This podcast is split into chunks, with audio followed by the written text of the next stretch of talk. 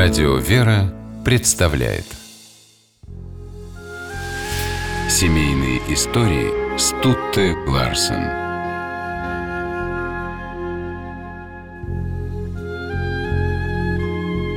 В 1903 году в военный госпиталь Читы из Киева прибыл молодой хирург Валентин Воина-Есенецкий. В том же госпитале сестрой милосердия служила Анна Ланская. Девушка и подумать не могла о том, что новый доктор изменит ее жизнь. Но человек, как известно, лишь предполагает. В юности Валентин не мечтал стать врачом. Он хотел быть живописцем. Но, поучившись в художественной школе, решил, что не вправе заниматься тем, что ему нравится, а обязан делать то, что полезно страдающим людям. И поступил на медицинский факультет.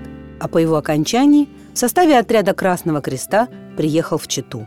Анна покорила Валентина своей необыкновенной добротой. В госпитале ее называли «святой сестрой». Она просиживала у кровати больных ночи напролет и молилась за их выздоровление. Анна не боялась крови, не избегала трудных заданий, черной работы. Она никогда не жаловалась на усталость, жалела пациентов и для каждого находила ласковое слово. Валентин не сразу осознал, что полюбил эту красивую девушку. Сначала, приходя в госпиталь, он просто искал ее глазами – Потом, когда уже и окружающие заметили, что доктор при Анне просто светится, Валентин пытался скрывать свои чувства. Безуспешно. Внимательная сестра милосердия сама все поняла и испугалась. Ведь в ее планы совсем не входило замужество. Она уже отказала нескольким претендентам на свою руку.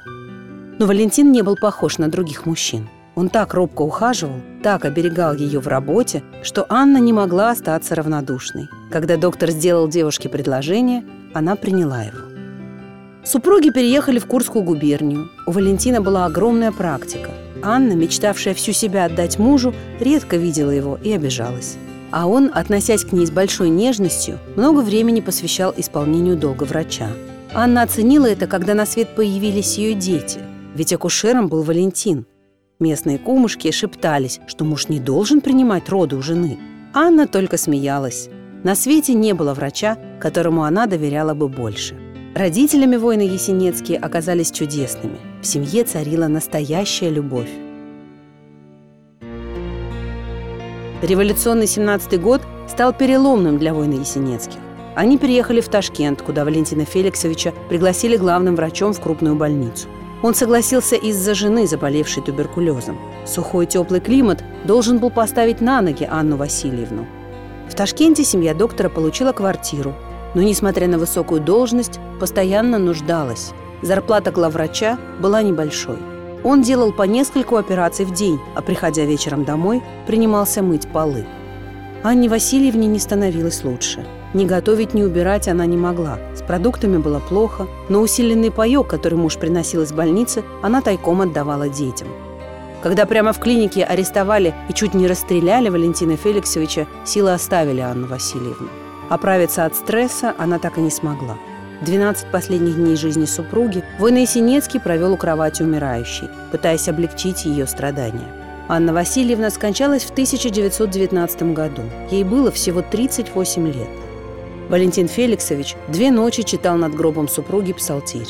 Он остался один с четырьмя детьми – Вырастить их помогла друг семьи Софья Велецкая. Валентин Феликсович пережил Анну Васильевну на 42 года. После ее ухода он принял монашество с именем Луки. Служение Богу совмещал с врачебной деятельностью. 11 лет провел в тюрьмах и ссылках. Уже будучи епископом, написал медицинский труд, за который получил сталинскую премию.